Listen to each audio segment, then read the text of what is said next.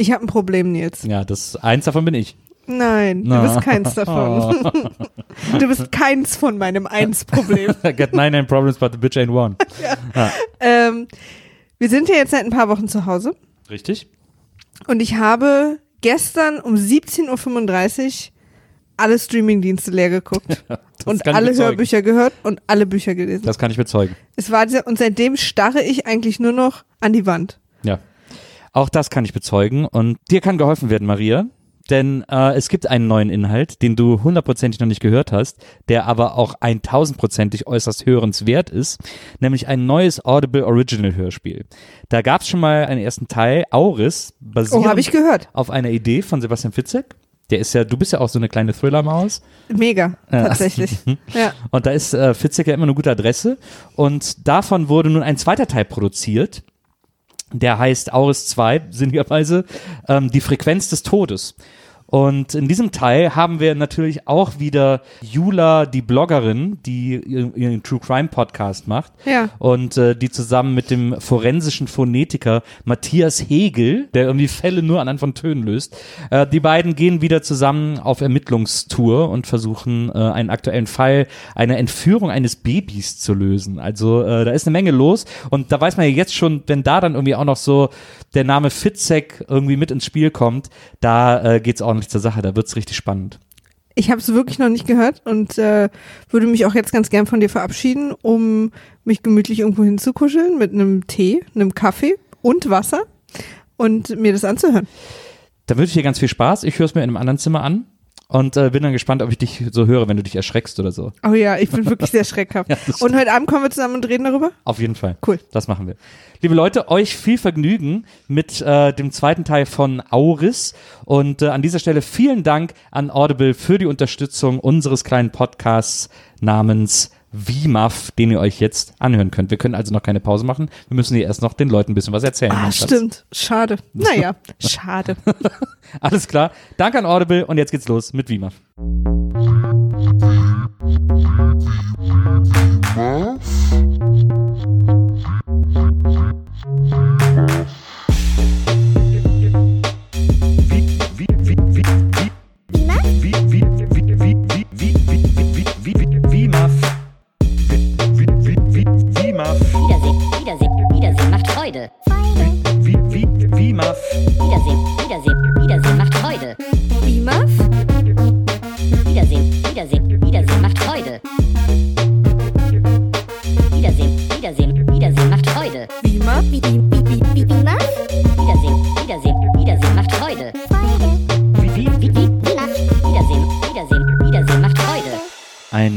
großes Hallo und herzlich willkommen, liebe WIMAF-Zuhörerinnen, zu der besten Wahl, die ihr heute getroffen habt, nämlich diesen Podcast genau jetzt gerade zu hören, uns jetzt gerade in eurem Ohr zu haben. Dazu möchte ich euch beglückwünschen und sagen, ja, ihr seid Menschen mit einem fantastischen Geschmack. Ihr seid Menschen, die genau, die sagen, ich möchte mein Ohr nicht verstopfen mit durchschnittlichem Rotz. Ich möchte an mein Ohr lasse ich nur Wasser und höchste Qualität im Podcast-Inhalt.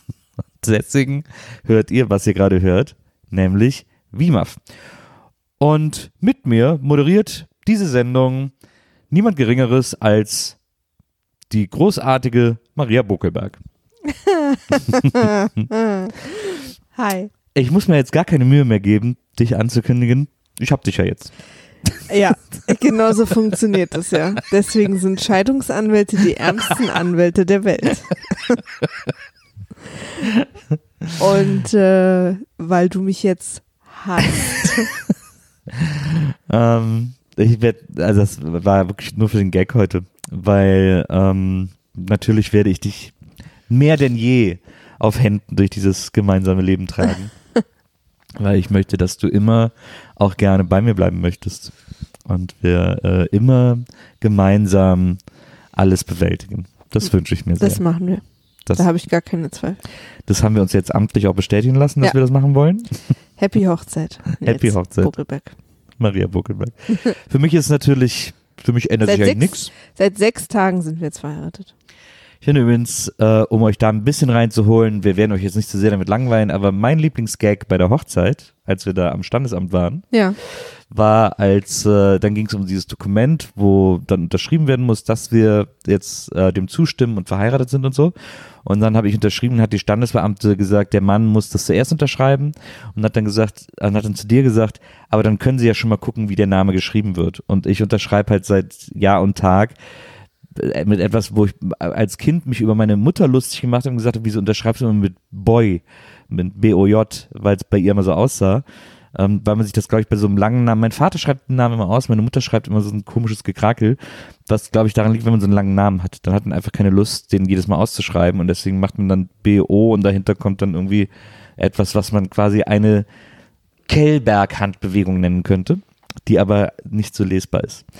Und ich habe dann da unterschrieben im Standesamt und dann hat die Standesbeamte gesagt, das war jetzt keine große Hilfe. Hoffen wir mal, dass die Hörerinnen und Hörer sich noch erinnern, wie die Story angefangen hat. Für was war es jetzt keine große Hilfe? Ich habe sogar vergessen. So, weil die hat zu mir.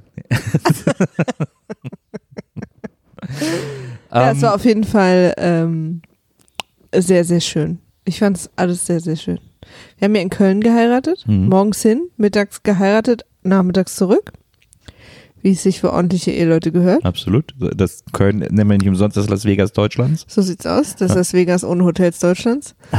Und, ähm, und haben jetzt, machen uns jetzt ein paar schöne Tage. Wir können ja nicht verreisen, aber wir machen so kleine Ausflüge.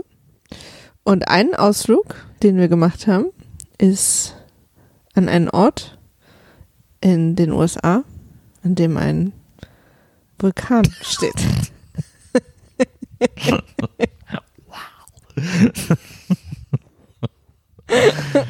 Hab Nicht ich nur- schlecht, nicht schlecht. Habe ich nur dir zuliebe Ich gemacht. ziehe meinen Moderationshut. Ja.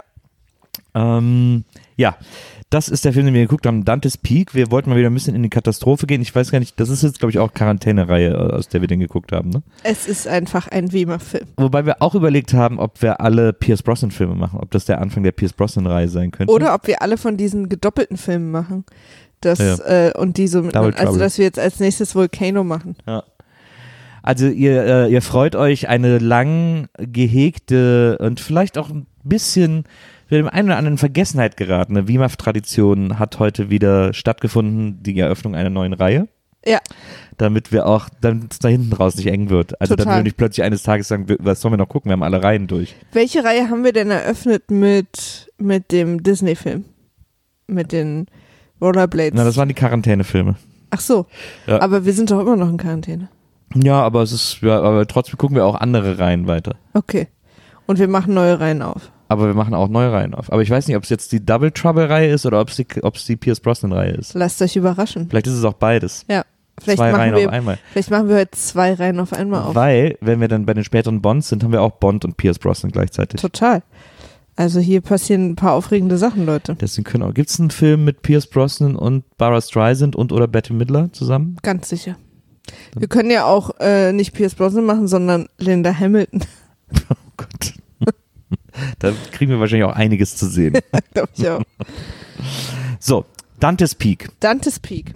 Äh, Ah. Wir sind heute so frech und äh, werden nicht die längste Folge der Welt machen, Ja. weil heute noch unsere Flitterwochen sind und wir gleich in die Sonne wollen mit einer Sache, äh, mit einer Betätigung, die ich ausgesucht und gebucht habe und Nils damit überrasche. Nils weiß also nicht, was ihm heute blüht. In diesem Sinne, ciao. Nein, natürlich nicht. Also die Startcredits. Ja, Ja, sagt ja. man das so? Klar. Kannst auch Vorspann sagen? Die waren schon sehr dramatisch. Die waren so Vietnamkrieg-mäßig. ja. Also man sah so schreiende Leute und Feuer und die Kamera hat so wüst, so rennende Füße gefilmt und Menschen, die irgendwie ihre Kinder verlieren und so. Und es war alles dunkel und es war echt so kriegsmäßig. Viel Schlamm. Ja, ja, aber so, weißt du, das war irgendwie Mhm. so, also man wurde so direkt, es war direkt ein Cold Open. Pierce Brosnan versucht da mit dem Auto sich durch diese Menschenmenge, durch den Schlamm, durch die Dunkelheit, durch die Panik irgendwie einen Weg zu buxieren, kommt dann zu irgendeinem, zu irgendeiner Art Büro, wo er irgendwie noch Geräte hat und seine Partnerin packt alles in seinen Pickup und versucht dann da so schnell wie möglich aus dem Gebiet wieder Genau, rauszukommen. also er ist, er ist da schon Vulkanforscher Vulkanologe. ja. und seine Frau oder Freundin oder was auch immer Mhm. auch und Mhm. die haben auch noch ein Team Ja, und äh, sind offensichtlich mitten in einem Ausbruch ja. und ähm, versuchen jetzt noch irgendwie rauszukommen. Und, und jetzt passiert was, was auch so ein ganz typisches Filmmotiv ist. Wir werden in eine schlimme Situation mit einem Charakter reingeworfen, in dem etwas sehr, sehr Schlimmes passiert, ja. in dem er jemanden verliert, den er sehr gern hat oder jemand aus seinem Team oder so, ja. was dann in Zukunft seine Handlung und seinen Charakter prägt, damit wir nachvollziehen können, warum er wie in Zukunft reagiert. Und das ist interessant, weil es gibt so, es gibt so Lavabrocken, die da auf dieses Dorf niederprasseln und einer bohrt sich seinen Weg durch das Autodach und in den Kopf seiner Freundin. Ja, es ist ziemlich fies. Es ist ziemlich fies ah, das ist sehr fies. Weil wie sie auch stirbt, sieht fies Ja, aus. das stimmt. Sie hat noch so eine, so eine Art, sie hat noch so Spasmen sozusagen und dann ist Ja. sie tot. Weil der halt einfach voll in ihr Gehirn gerammt wurde, dieser Stein. Ja. Das war sehr fies. Also es ist quasi wie Hagel, nur mit so Steinen, die brennen. Genau. Und ähm, meinst du jetzt Hagel oder Hagel? Es ist wie Haargel. genau Nur wie mit brennenden Hagel. Steinen. Ja, nur mit brennenden Steinen. Stellt euch das jetzt kurz vor. Dann, äh, naja, und dann sind wir im Jetzt, dann wacht er auf und äh, Genau. Und er hat, äh, was auch ein typisches Filmmotiv ist, äh, nachdem Menschen sterben, äh, sind die Protagonisten haben so ein bisschen die Kontrolle über ihr Leben verloren. Und das fand ich sehr lustig, weil sie haben es nicht ganz zu Ende gedacht. Also seine Wohnung sieht aus wie Sau. ja. Überall stehen so Cola-Dosen rum und Ja. irgendwie. Aber er trainiert im Anzug. Es ist auch irgendwie, man muss ehrlicherweise gestehen, das kann man ja schon alles vorwegnehmen, wir müssen ja jetzt auch nicht so super chronologisch durchgehen. Diese Backstory Wound macht nicht so richtig viel mit ihm. Also es gibt jetzt keine, Doch, doch. gibt Na jetzt keinen klar, Moment, wo es das ist ja so das Ganze. Natürlich. so. Hä? Es ist doch das, was ihn antreibt, super übervorsichtig zu sein. Aber das hätte man auch so erzählen können. Klar hätte man auch. Vulkanologe Angst hat, dass ein Vulkan ausbricht. Ja, aber man will sozusagen das noch, warum er viel ängstlicher ist als sein Team. Ja, aber das als funktioniert sein nicht Chef. so richtig, finde ich. Das, Auch für mich hat das funktioniert. echt? Ja. Ich finde das, also, Was für mich nicht funktioniert, ist, dass er mir als gebrochener Mann dargestellt werden soll. Und er kommt halt als Pierce Brosnan in seiner James Bond Klamotte ins Büro und macht zu Hause Liegestütze in seiner Anzughose. Ja, aber also er fühlt, er, er wirkt sehr collected. aber das meine ich. Ich finde, er könnte auch, er hätte auch ein sehr besorgter Vulkanologe sein können, ohne dass er diese Backstory Wound hat. Er kann ja auch, er kann ja auch der einzige im Team sein, der wirklich checkt, wie ernst es um diesen Vulkan ist. Ist er ja letzten Endes auch. Und das, dafür braucht er doch, dafür müssen, muss man doch nicht seiner Partnerin einen Gesteinsbrocken in den Kopf hämmern. Naja, aber es geht ja auch so ein bisschen darum, es, wir sollen ja auch ein bisschen mit ihm, wir sollen ja sofort mit ihm fühlen. Ja, aber das, ich fand das irgendwie, ich finde, die hat nicht funktioniert, weil wie du sagst, er ist noch, er sieht noch super aus, er ist super aufgeräumt. Ja, aber es ist so lustig, ne, dass sie, dass sie nicht ganz sicher waren, wie er wirken soll, weil seine Wohnung ist halt komplett Chaos. Ja. Er kommt aber geschniegelt raus als, und war 100% gerade bei der Manipedi. Naja, bei der Manipedi. Manipedi. Also das ist, deswegen finde ich, haut das nicht so richtig, ist das auch so, so überflüssig irgendwie. Auch ich fand schon okay, weil ich hätte den Film definitiv gefragt, warum er so übervorsichtig ist. Im Gegensatz zu seinem Team. Hm, Aber ich finde es immer, ich finde aber doch, dass sein Handeln die ganze Zeit sehr schlüssig ist, weil wir sehen ja, warum er so vorsichtig ist. Wir sehen ja, dass er sieht, dass der, dass dieser Pool kocht, in dem die, in dem die Dann sollte man so vielleicht weiter. eher rückwärts fragen, warum sein Team es nicht so ernst nimmt. Genau. Das ist vielleicht. Vielleicht haben die so eine Backstory Wound, wo die so, wo die an, nur an so Vulkanen waren, wo nur so, wo so Bonbons rauskamen Ja. und so LSD und so. Ja. So Partyvulkane. Ja. Die waren nur an so Partyvulkanen. Hm.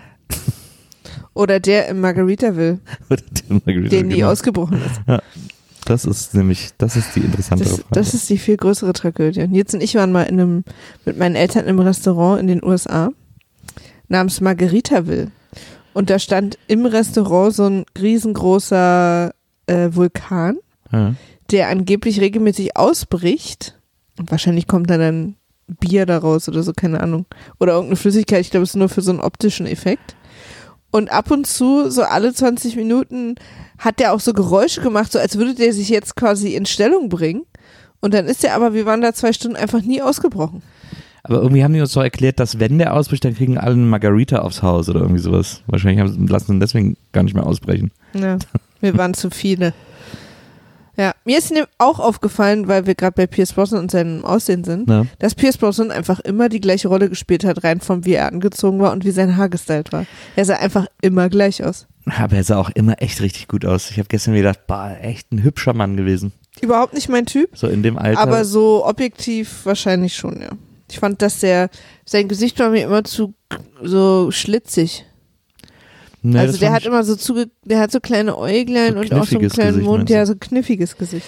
ich fand das, ich fand, ich finde, der sieht super aus. Ich finde das Einzige, was ich bei dem immer, was ich glaube ich bei fast allen Rollen fand, außer bei Remington Steel, wo er fast immer im Anzug war, ist, dass äh, man bei dem oft das Gefühl hat, dass die Hose ein bisschen unter den Armen juckt. Äh, der hat die Hosen immer so extrem hochgezogen und zugegürtelt. Und das war gestern auch wieder der Fall. Oder jetzt bei diesem Film, meine ich natürlich. Wir haben ihn gestern geguckt, deswegen. So jetzt bei Dante's Peak auch wieder der Fall, dass ich gedacht habe, na, Ich spreche jetzt für mich und alle anderen Menschen mit einem ästhetischen Gefühl. Hat uns nichts ausgemacht. Auf jeden Fall kommt er, also es ist vier Jahre her, dieser, dieser Zwischenfall mit diesem anderen Vulkan und äh, es gibt einen neuen Ort, äh, an den sie gerufen werden, nämlich eben Dante's Peak. Aber werden sie gerufen? Nee, der Chef hat irgendwas, glaube ich, Ja, sieht er wird irgendwas. hingeschickt. Ja, ja, er wird, glaube ich, hingeschickt um, hingeschickt, um quasi zu testen, ob da alles gut ist. Genau. Ob es da irgendwelche Bewegungen gibt, weil ich glaube auch, dass sein Chef quasi irgendwelche Daten hatte in der, in der Vulkanzentrale und ihn deswegen hingeschickt hat, dass er mal messen soll und vergleichen soll mit den Messungen von vor 15 Jahren. Und deswegen fährt er dahin ins äh, 7400 Seelendorf Dantes Peak, was gerade einen Preis verliehen bekommt zum äh, zweitbesten Ort zum Leben in Amerika unter 20.000 Einwohner. zweithöchste Lebensqualität aller Städte unter 20.000 Einwohnern. Ja. Sagenhaft. Und das, der Preis wird verliehen. Das Ja, wusste ich Da gar kommt jemand nicht. Ja, von einem Magazin namens Money ja. und wo ich auch dachte, wie faul kann man eigentlich sein? und ähm, die Bürgermeisterin ist, und das sollte für die Leute für eher ein Problem sein, Linda Hamilton aus Terminator. Ja. Und die kriegt dann die Plakette von der Redakteurin vom Money Magazin verliehen. Weil in Dante's Peak sowieso gerade großes Straßenfest ist, so Ja. Gründerfest, Gründerväterfest. Pioneer, irgendwas, ja. Genau. Und äh, da freut sich das ganze Dorf, dass sie Zweiter geworden sind beim äh, Vergleich der höchsten Lebensqualität bei Wer Städten war nochmal Platz 20.000. 1? Weiß ich nicht. Haben sie doch auch gesagt. Haben sie gesagt? ja. Ah, ich hab's vergessen. Ist auf jeden Fall Auf jeden Fall, lass mich dich fragen. erster Loser. Wie findest du Linda Hamilton in so einer, in dieser Art Rolle? So ein bisschen als Working Mom, Love Interest, auch so, die hatte ja auch so einen Soccer Mom Schick. Ja, Also so wie sie die Haare getragen hat und dann mit diesem so, ne? ja, Was, weil wir kennen sie ja eigentlich aus Terminator. ja, Sarah Connor. Ja. Ich finde das, ich finde, äh, ich fand das echt okay, wie sie das gespielt hat. Ich fand sie auch okay besetzt. Das passt mir ganz gut. Die hat ja, was ja Linda Hamilton hat, ist so eine, die hat so eine extreme Breitbeinigkeit. Die hat so eine, ich finde, die hat so eine, so eine, Was bedeutet das? Ja, ich finde, die hat so was, die hat so eine ähm, Gestik und so, eine, so einen Bewegungsablauf, der so, den finde ich sehr anpackend, sehr so, ah komm, wir machen das jetzt, komm, hier, lass mal irgendwie den, das Auto aus dem Schlamm ziehen und so. Deswegen war sie ja wahrscheinlich auch Sarah Connor. Die hat, deswegen war sie wahrscheinlich Sarah Connor, äh, sowas bringt sie irgendwie mit und deswegen ist es so lustig, sie in diesem Film am Anfang in Bluse und Rock zu sehen. Ich finde aber, dass sie ein sehr hübsches Gesicht hat, ist mir immer aufgefallen. Ja, das finde ich nicht so, ehrlich gesagt. Ich finde das Gesicht irgendwie komisch. Ich, Aber die, ich fand die echt hübsch. Aber ich fand die, ich fand das in der Rolle irgendwie ganz gut, weil sie so, in, weil man auch merkt, weil es auch zur Rolle gepasst hat, dass sie sich nicht so hundertprozentig wohl in so einem Kostümchen fühlt, Ja, total. sondern eher Das so, eine, ich will gemerkt. entweder in die Hose und will Ja. wieder anpacken. Sie hat auch so ein Café und so. Ja, sie, also irgendwie, ihr Mann ist abgehauen, hat sie mit den beiden Kindern allein gelassen. Sie hat aber noch Kontakt zur Schwiegermama, ähm, die da auch wohnt. Und äh, sie hat, ist quasi alleinerziehende Mutter, hat das ein örtliches Bistro und ist die Bürgermeisterin. Ja. Und, ähm, und nicht, also, und ist auch offensichtlich, also der Stadtrat sucht wirklich jeden Grund, ihr irgendwie eins auszuwischen. Na, Was ich so interessant finde, weil also wenn jetzt der komplette Stadtrat gegen eine Person wäre, dann würde die doch nicht gewählt werden.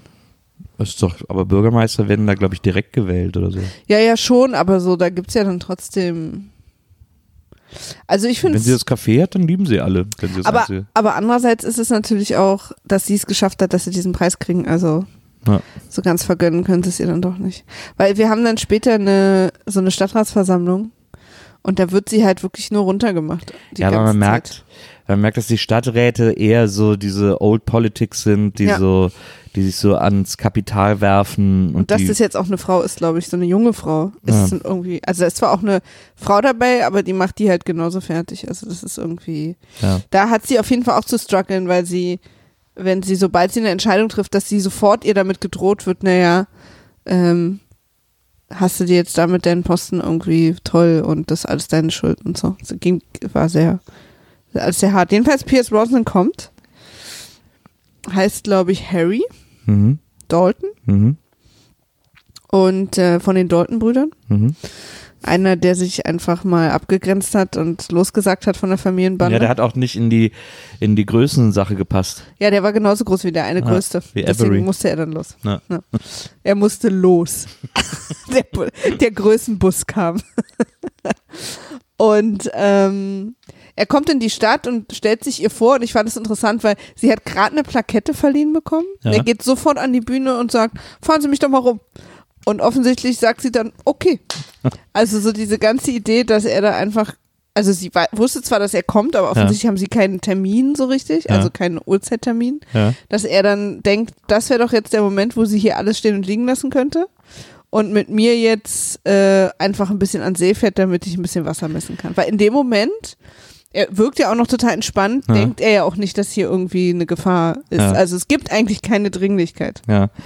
Er ist so ein bisschen so, so eine Art strafversetzt in so einen Kaff, wo man denkt, wo nichts passiert. Sie wiederum ist, glaube ich, ganz froh, dass er ihr diesen, diesen Ab Ablenkungswegfahrzweig reicht, weil sie sich da wirklich sehr unwohl fühlt. Das ist auch sofort so eine leichte Knisterei zwischen den beiden. Äh, man merkt, da ist Chemie, die passen irgendwie zusammen. Aber wenn man, wenn man deinen äh, Observationen Pierce Brosnan gegenüber folgt, hat er ja mit jedem eine leichte Knisterei. Pierce Brosnan knistert einfach immer leicht vor sich hin. Ja, aber da ist schon, da ist es schon auffällig. Da merkt sogar ich, dass, dass da wohl was zwischen den beiden ist.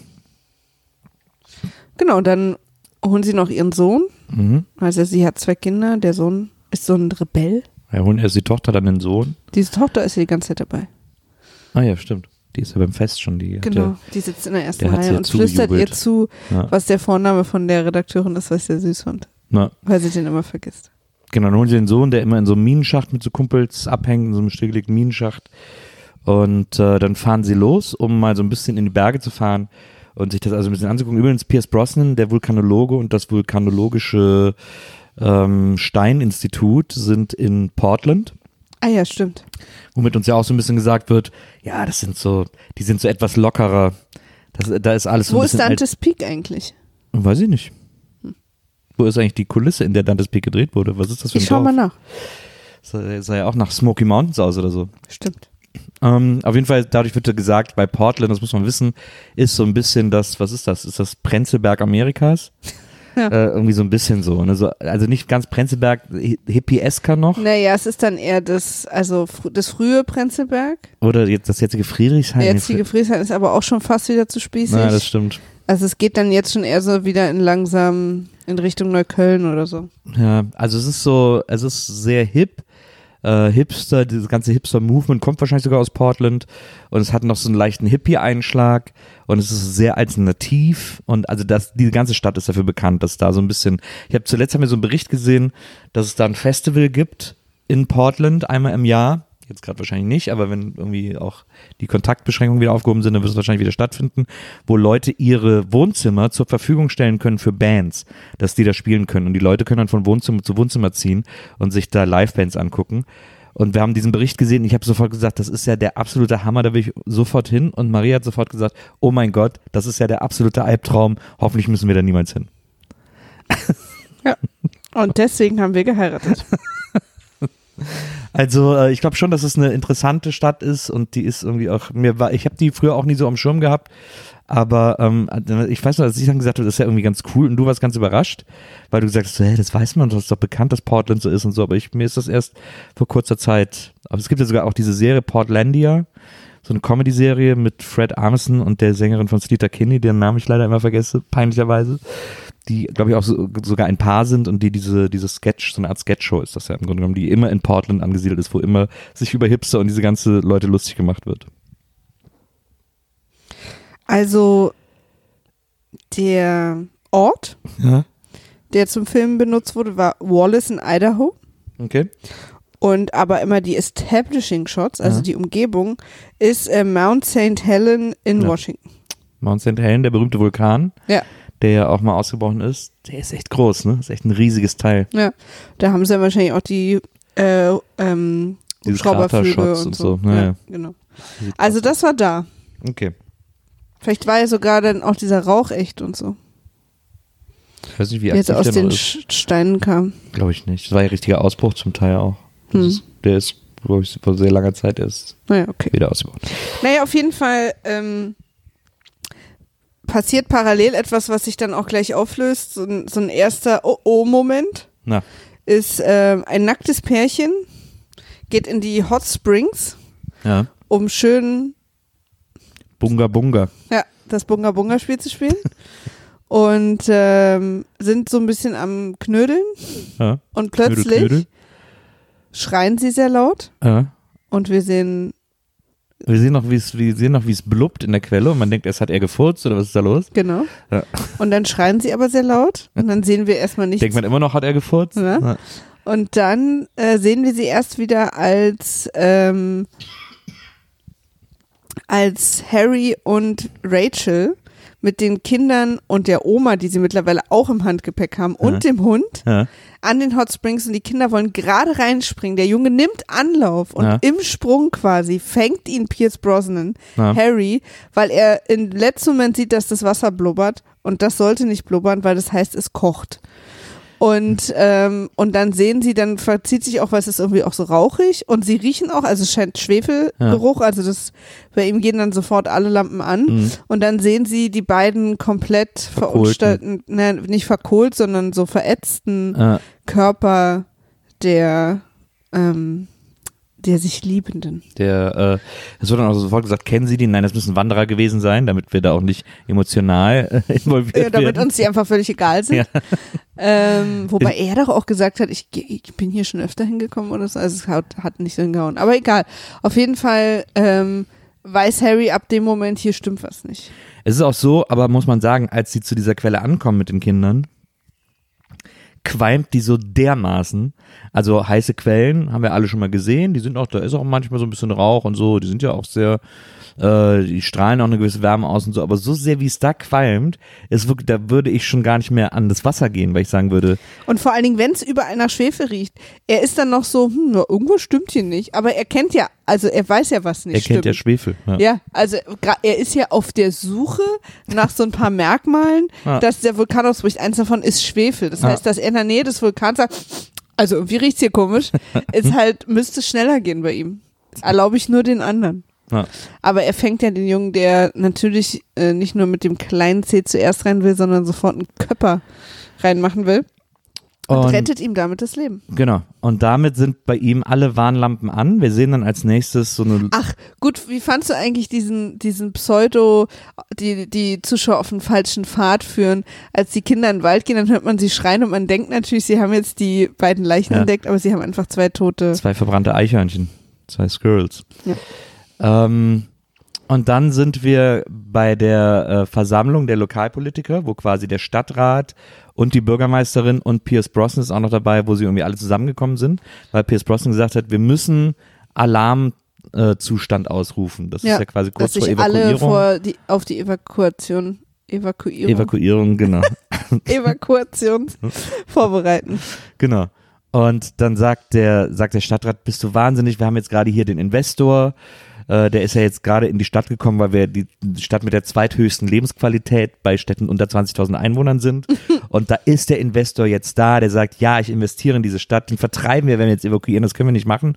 Und die Bürgermeisterin sagt, ja, aber die Gefahr ist ja anscheinend real und Ja. wir wollen ja auch die Leute nicht sterben lassen. Und dann gibt es diesen klassischen Kampf Stadtrat, Kapital gegen Bürgermeisterin, Moral sozusagen. Wenn wir das jetzt machen, dann springen uns alle, dann, dann können wir das auch vergessen, Platz eins zu werden. genau. Und dann in der Situation kommt dann der Chef von Harry, Paul. Mit, weil das Team ist jetzt in der Stadt angekommen. genau. Er hat es angerufen äh, und hat gesagt, kommt lieber vorbei. Und dann sagt der Chef, was machst du hier? Und dann sagt Harry, ja, ich will, dass die den Alarmzustand ausrufen. Und dann sagt der Chef von Harry, bist du wahnsinnig? Das kannst du doch nicht einfach. Weil der Chef wiederum offensichtlich genau das Gegenteil mal erlebt hat. Er hat offensichtlich mal einen ganzen Ort evakuiert und eine tierische Panik ausgelöst und dann ist nichts passiert. war nichts. Weil das Problem natürlich ist ähnlich wie bei Erdbeben, Vulkanausbrüche lassen sich nur extrem schlecht vorhersagen. Also an, an Long Term. Man kann die sehr kurz vorher, ähm, gibt es die Anzeichen dafür, aber die kann man nicht, so wie Erdbeben, die kann man auch nur, glaube ich, höchstens einen Tag vorhersagen. Also wenn überhaupt, Erdbeben kann man gar nicht vorhersagen, glaube ich. Nee, Ähm, so Sekunden. Also eine Stunde vorher oder, oder ein paar Minuten vorher, aber nicht, äh, aber nicht verlässlich irgendwie. So, und bei Vulkanen ist es ganz ähnlich. Ähm, das kann man auch nie so hundertprozentig vorhersagen, ob die jetzt ausbrechen oder nicht. Ähm, da gibt es einfach nicht die Mittel für oder nicht. Aber es gibt halt schon Indikatoren. es gibt aber Indikatoren, genau. Und ähm, ich glaube, bei Erdbeben gibt es auch so komische Naturindikatoren. Irgendwie die Tiere merken das, glaube ich. Ja, aber da irgendwie geht's halt echt um Sekunden. so. Ja, ja. Also weil Na, oder na, es gibt, glaube ich, schon so eine halbe Stunde oder Wirklich? ich, also bin nicht ich habe immer das Gefühl, wenn wir irgendeinen Bericht sehen, dass es irgendwo ein Erdbeben gab, dass keiner das eine Sekunde vorher wusste. Ja, na, vielleicht sind es Minuten, aber Ja, also das genug, schon um eher. zu evakuieren. Also so, na, es kommt vor allen Dingen wahrscheinlich darauf an, wo das Erdbeben gestartet ist. Also wenn du am Ende der seismischen äh, quasi Wellen bist oder in der Mitte oder so. Hm. Naja, Es gibt bestimmt jetzt so ein paar äh, Erdbebenprofis, die sich gerade einzeln die Haare ausreißen, während wir darüber versuchen, unser Halbwissen, aber in so einem, so, nein, ne, es ist schon so, also. Na, ich überlege die mm, ganze Zeit, weil die Familie meiner besten Freundin lebt ja in Italien in einem Erdbebengebiet. Und die haben ja schon mehrere Erdbeben mitgemacht, die da die halbe Region zerstört haben. Und da überlege ich, was die mir erzählt haben, aber ich komme nicht mehr drauf. Ich glaube, sie haben irgendwie gesagt, dass das irgendwie ein paar Minuten vorher merkt oder werden irgendwie die Tiere verrückt oder irgendwie sowas. Maria? Are you still with me? Ja, ich versuche das gerade rauszufinden. Erdbebenvorhersage gibt es bei Wikipedia einen Eintrag. Auf jeden Fall. Äh, gibt's dann halt, ich äh, kann ja kurz weiter erzählen, gibt's diese große Diskussion zwischen äh, Kapital und Moral und, ähm, und dann dadurch, dass der Chef von Harry irgendwie sagt, wir können jetzt nicht, das ist viel zu, wir können diese Verantwortung nicht auf uns nehmen, hier einfach nur wegen einem Verdacht äh, zu evakuieren. Es kann tausend Gründe haben, dass in dieser, dass diese Quelle zu heiß geworden ist, die Leute verbrannt sind. Äh, wir können nicht nur deswegen evakuieren, das geht nicht, äh, das machen wir nicht. Wir bleiben jetzt hier und beobachten das, aber es wird wahrscheinlich nicht zu einem Ausbruch kommen. Ja. Und dann äh, ist Harry zwar ein bisschen sauer, aber es ist wie es ist. Und er so abreißen macht er dann aber nicht, weil er und die Bürgermeisterin, er und Rachel, Harry und Rachel, Zwinker, Zwinker, Knickknack. Hm. Und ähm, Ja, und jetzt kommt eigentlich eine längere Sequenz in dem Film, die so ein bisschen so das Setup äh, erstellt. Also wir sehen äh, diese Forscher immer. genau, also das Erdbebenteam nimmt es insofern schon ernst, das genau. Vulkanteam, sorry, dass sie da irgendwie eine Station irgendwie haben, wo sie, in irgendeinem Raum, wo sie ihre ganzen Computer aufbauen und dann auch so noch so einzelne Untersuchungen machen. Also es ist jetzt nicht so, dass sie dann wieder abreisen, sondern sie nehmen das schon irgendwie ernst, dass es auch irgendwie Säuregehaltveränderungen im, im Seewasser gab Ja. und, und dass eben auch äh, Harry hat, wird es ja erzählt haben mit dieser heißen Quelle und so Ja. und fliegen dann mit dem Hubschrauber ähm, hoch in den Krater des Vulkans, den es ja gibt. Also das ist ja, der, da, da, da gab es schon mal einen Ausbruch ja. und ähm, machen da halt so Messungen mit irgendeinem witzigen Gerät. ja, wir sehen auch so ein bisschen, was die für Geräte haben. Die haben so einen, so einen Roboter und an dem Roboter hängt zum Beispiel auch so ein, so ein Peilsender dran, äh, der von der NASA entwickelt wurde. Der sorgt aber dafür, dass der Roboter im Ungleichgewicht ist, deswegen machen die den direkt ab. Ähm, weil der zu schwer ist und sagen, wir gucken dem ja sowieso die ganze Zeit zu, wir brauchen keinen Peilsender für den Roboter. Und äh, lauter so Geräte irgendwie sehen wir da, so hohes, hohes technisches ähm, Supergerät. Und wir sehen auch so ein bisschen, wir kriegen auch so ein bisschen erzählt, wie sozusagen die Bürgermeisterin mit diesem Team bondet, weil es natürlich zu Piers gehört, aber andererseits auch, weil sie das natürlich interessiert. Sie bringt ihnen jeden Tag Kaffee zum Beispiel umsonst aus ihrem Café vorbei. Ähm, sie sagt auch einmal hier für dich Latte Macchiato. wo sich bei mir die Fußnägel hochziehen. Ähm, aber das ist natürlich ein, äh, ein Synchronisationsfehler. Aber auf jeden Fall, äh, so solche Sachen werden da erzählt. Und dann gehen sie um in den Krater, Pierce und sein anderer äh, Forscherkumpel, der auch so ein bisschen so ein, so ein äh, Hau drauf ist, so einer, der so, der, der so auf, auf Regeln scheißt und so. Und dann gehen sie an den Rand des Kraters und lassen den Roboter runter und der ähm, bleibt dann irgendwann stehen, weil der, weil sie immer so Probleme im Bein haben, weswegen auch immer da so gegengetreten werden muss. Und dann seilt sich dieser andere Typ ab, um den Roboter, um dagegen zu treten, damit er das Bein wieder bewegt. Und dann ist, und dann ist er unten bei dem Roboter und dann macht er so das Seil ab, wo so, okay, er hätte auch mit dem Seil einfach um den Roboter rumgehen können, aber er macht es dann ab, damit wir wirklich vollends wissen, dass der in Gefahr ist. Und äh, natürlich kommt es dann, wie es kommen muss.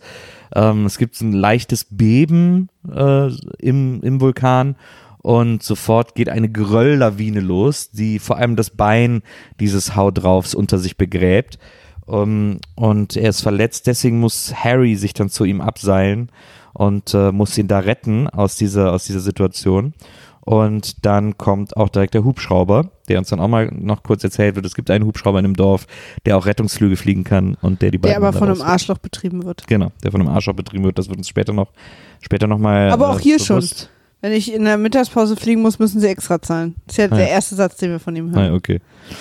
Und der holt die beiden dann da raus. Aber gibt es jetzt auch schon so kleinere Beben im Ort? Ich glaube nämlich ja, weil jetzt kommt ja als nächstes, dass sie sich um 18 Uhr alle treffen sollen. Jetzt schon? Ja. Das kann sein. Nee, ist noch, jetzt passiert doch noch ganz viel. Was vorher. passiert denn noch? Ähm, vorher passiert noch, weil ich muss hier gerade meine, meine Notizen durchgehen. Ähm, also, ich habe hier geschrieben, zum Beispiel, Harrys Chef wartet bis Ende. Also, der glaubt immer noch nicht, dass da jetzt wegen dem Beben am Vulkan die Riesengefahr ist und sagt, wir warten noch ab mit der Evakuierung, mit dem Alarmzustand. Und dann habe ich hier das kochende Froschgleichnis. Jemand, äh, ich glaube, Harry sagt so ein Gleichnis. äh, ah ja, genau. Das ist nämlich, das ist nämlich bezogen auf die Situation, in der sie da alle stecken und dass Ah, sein ja. Chef nicht handeln will Ja. sagt er, wenn man einen Frosch ja. ins kochende Wasser packt, dann springt er sofort raus. Aber wenn man einen Koch in kaltes Wasser setzt und das langsam erhitzt, bis es kocht, dann bleibt er da drin, bis er stirbt. Ja. Und äh, dieses, äh, dieses extrem brillante Gleichnis. Danke dafür auch nochmal. Danke dafür auch nochmal. Äh, wendet er an, um die, äh, um die Situation im Ort zu erklären, weil er sagt nämlich, wir sind hier gerade alle in einem kalten Wasser, das gerade langsam erhitzt wird und deswegen sieht keiner die Gefahr, vor der wir hier stehen. Und ähm, und dann kommt es nämlich dazu, dass äh, Harry und, äh, und die Bürgermeisterin äh, jetzt so richtig Date Night machen irgendwie. Und äh, er sagt zu ihr dann auch den wichtigen Satz, dein Kaffee war mir immer egal. Ja. Das ist was für mich vielleicht äh, eine der, der, also für mich eine, eine Quote ähnlich, schau mir in die Augen, Kleines ist. Ja. Sie und, und was er natürlich auch macht, was jeder gute Mann macht in so einem Film, ist sich mit den Kindern anfreunden. Ja, stimmt. Er macht Zaubertricks für die Kinder, Ja. ähm, die die Kinder extrem Auch lustig super finden. merkwürdig übrigens, Ja, aber ein- niedlich. Ein unsichtbarer Faden, den er in eine. Ja, in weil eine das ist ja was, was uns als Kind alle immer verrückt gemacht hat, so Nähtricks. Matrix ist ja auch dieser berühmte Film mit Ja. äh, Keanu Reeves. Und,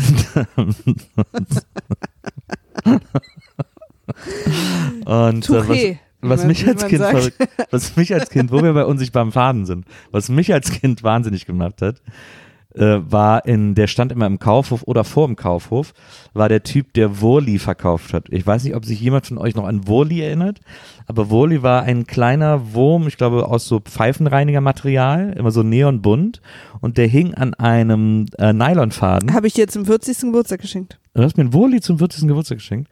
Stimmt, ich erinnere mich. Unverpackt, glaube ich, ne? Okay, weiß ich jetzt nicht. Entschuldigung, ich wusste nicht. Ist es, ist es so wie bei so alten Actionfiguren, dass es dann massiv an Wert verliert oder was? Ja.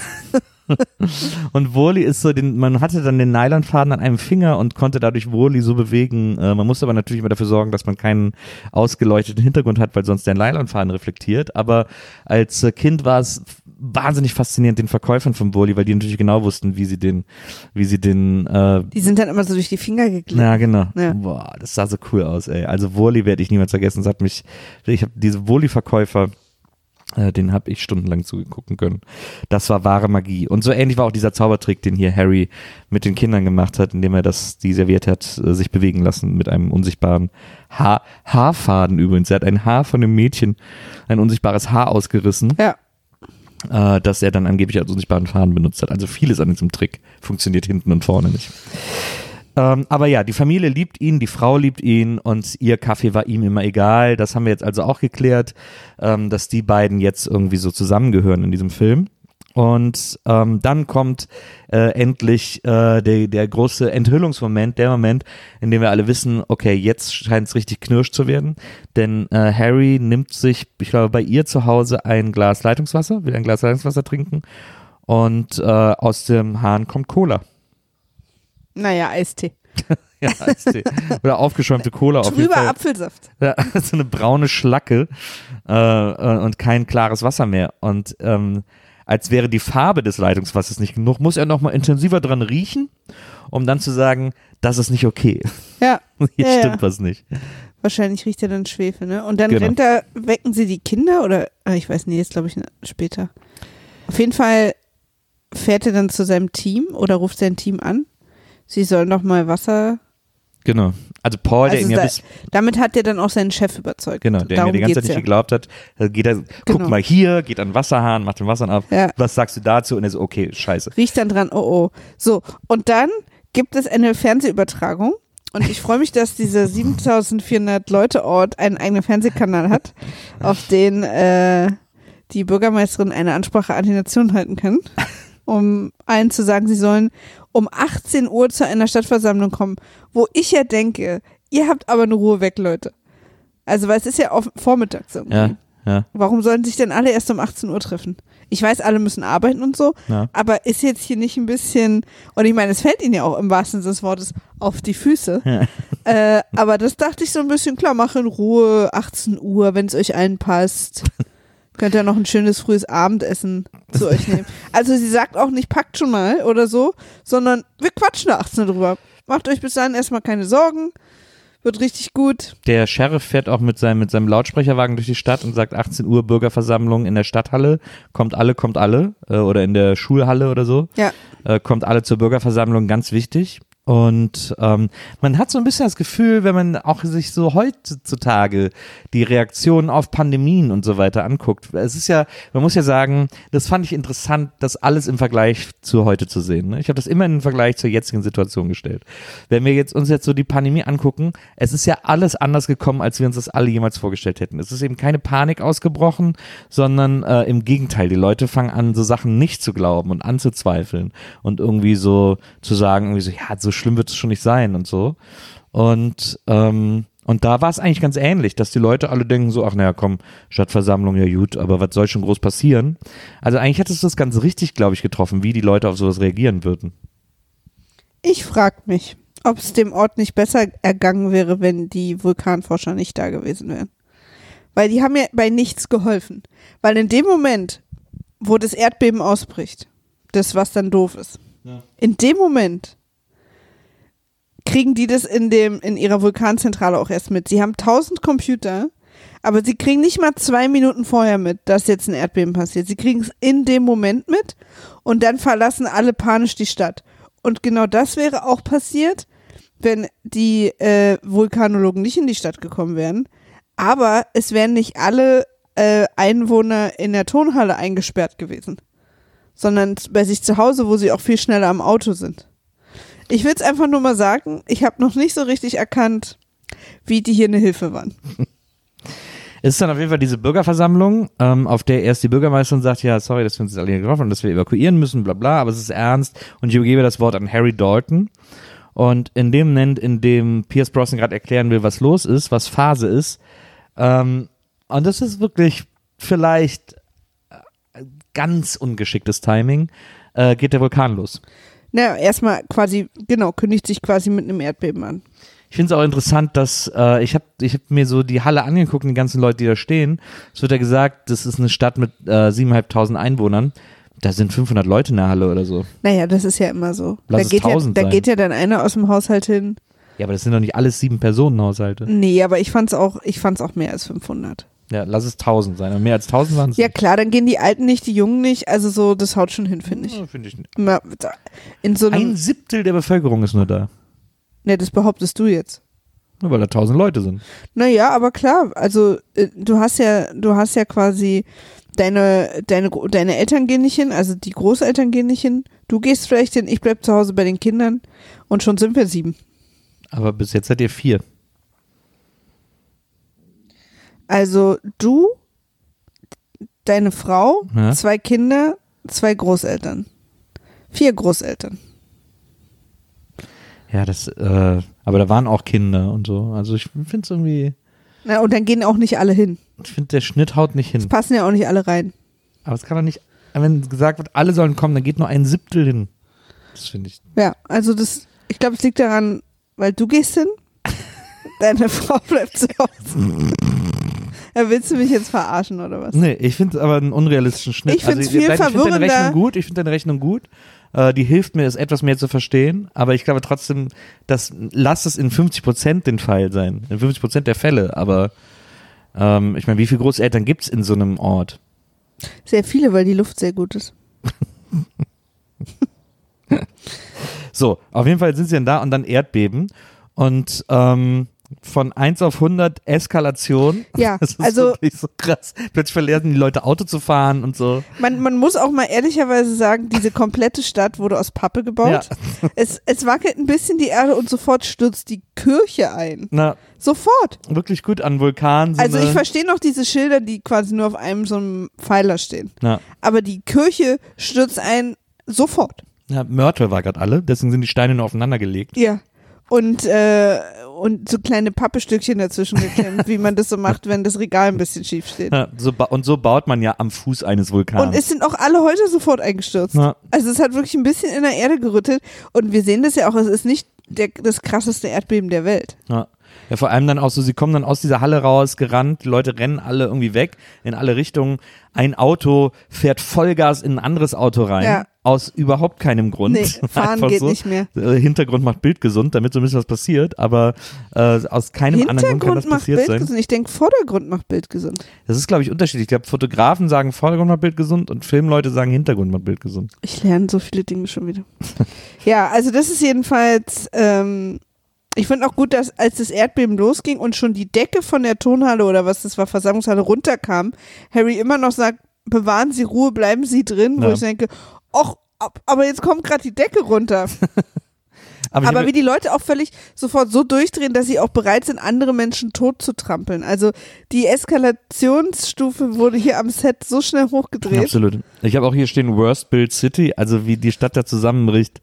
Äh, das ist schon. Das ist völlig das ist lächerlich. wirklich, es äh, explodiert auch sofort alles. ja, Also wegen mir die Tankstelle, I get it. na. Aber der Rest, warum explodiert der sofort? Man muss aber sagen, dass der Vulkan ganz Wenn cool ich so eine. Colaflasche umkippe, die explodiert ja auch nicht sofort.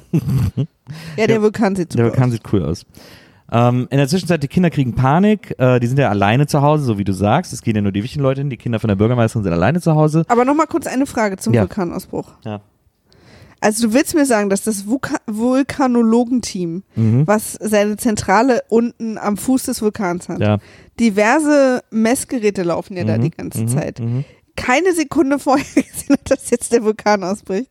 Also weißt du, das, das erscheint mir so, Aber sie haben es doch ganz kurz vor. Sie sagen doch so, ja, hier sind so diese seismischen Aktivitäten. in, nee, als es wackelt alles, als Ja. alles ausbricht, gucken Ja. sie drauf und dann, ja krass, guck mal hier, es geht alles voll hoch. Ja. Ja, Mm, okay.